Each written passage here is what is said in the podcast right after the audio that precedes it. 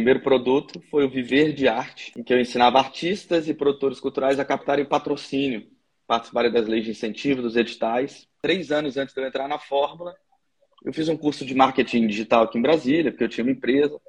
E aí, no fim do curso, o cara deu uma queimada no Érico Rocha. Falou: Ah, não vou citar nomes, não, mas não acreditem nesses gurus da internet, parará. Até que é, eu comecei a ver como vender um curso online, achei a palestra do, do Mairo Vergara na Hotmart, e aí ele te recomendou fortemente. Então, aí eu falei, bom, errado era o cara lá de trás, que hoje em dia, inclusive, te segue. E aí eu comecei a assistir muito podcast, inclusive podcast faixa preta. Que é quando me fez ver que era possível, assim, que eu pegasse aquela coisa que eu já tinha construído e transformasse em algo maior.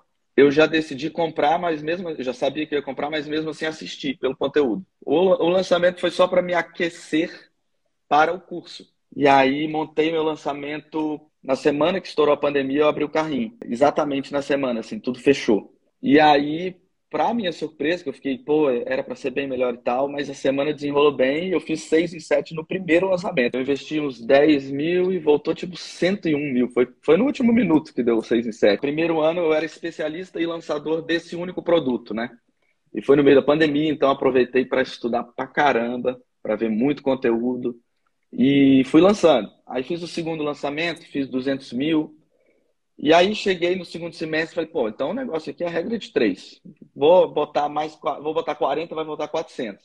Aí você começa a ver que não é assim. Aí os lançamentos começaram a, a é, dar uma travancada. E aí passei o ano de 2020 inteiro, virei faixa marrom e fui pro evento do Mundo FL ao vivo, né? Eu sei exatamente a hora que você me convenceu a entrar no Insider. Foi quando você falou assim: o pior é o faixa, é igual, igual adolescente, o faixa marrom que já acha que sabe tudo. Faixa marrom, acho que não precisa mais de nada. Não, eu sou faixa marrom, já sei, já entendi como é que funciona a parada. E aí eu chego no Insider, aplico tudo que eu tinha aprendido lá, regravo todos os meus CPLs, começo a colocar uma tonelada de depoimentos nos momentos certos. E aí o tal do teto que eu achei que eu tinha batido foi meu primeiro lançamento de 2021, estourou o teto.